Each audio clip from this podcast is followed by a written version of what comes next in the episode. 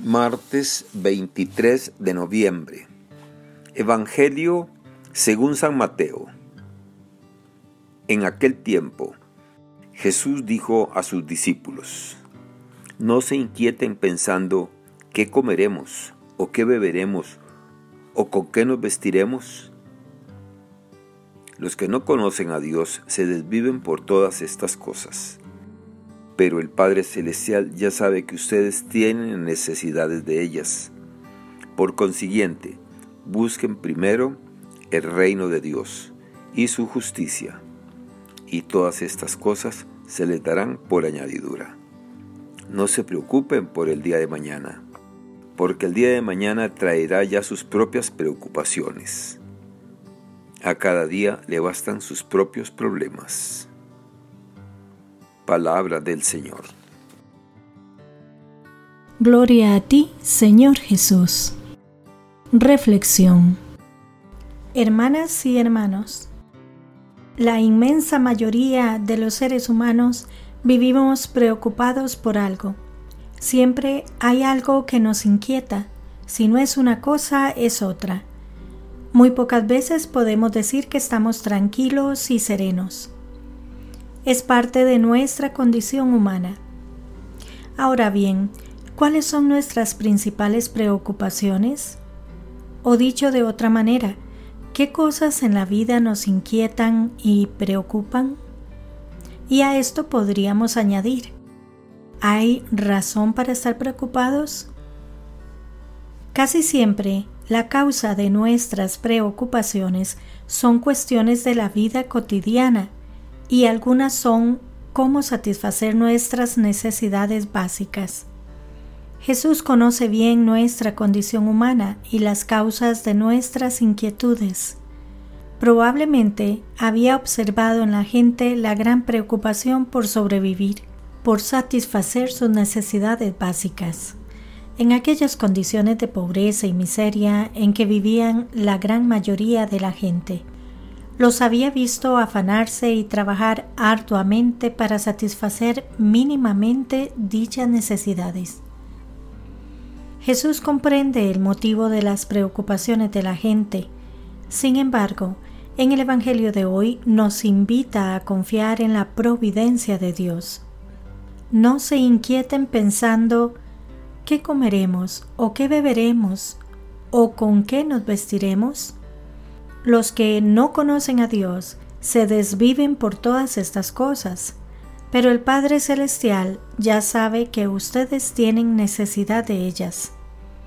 Se trata, por una parte, de ver la vida como algo más profundo que la mera satisfacción instintiva de necesidades de supervivencia. Las aspiraciones del ser humano deben ir más allá que la mera búsqueda de llenar su estómago o tener algo con que cubrir su cuerpo. El ser humano trasciende la búsqueda de satisfacer las necesidades básicas. Por otra parte, se trata de vivir con la conciencia de que somos hijos e hijas de un Padre bueno que cuida de nosotros y que en su providencia nos dará aquello que realmente necesitamos.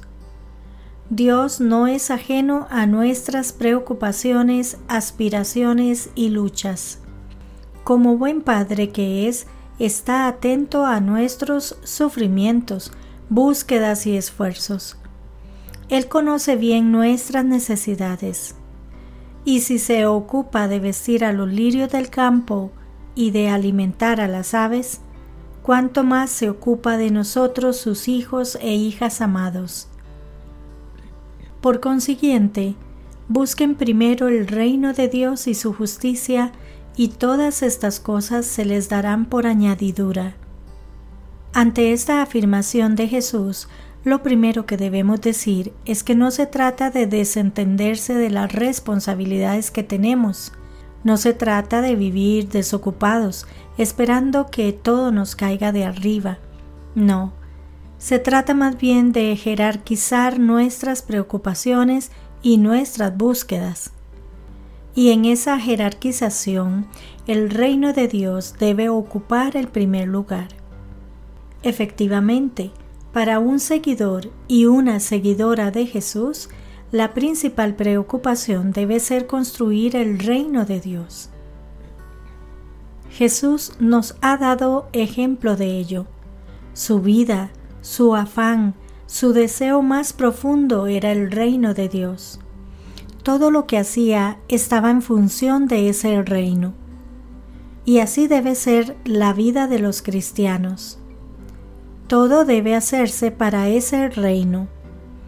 La vida cotidiana, con sus afanes y dificultades, las aspiraciones y búsquedas, los esfuerzos y luchas. Todo debe estar en función del reino de Dios.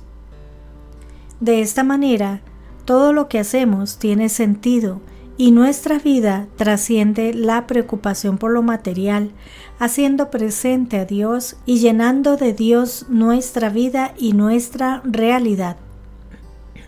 En fin, nuestra vida está en manos de Dios. Él, como un Padre bueno que nos ama, cuida de cada una y cada uno de nosotros.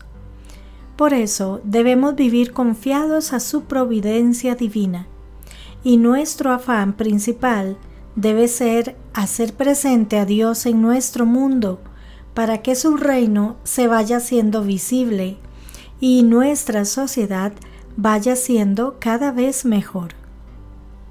Que Dios les bendiga y les proteja.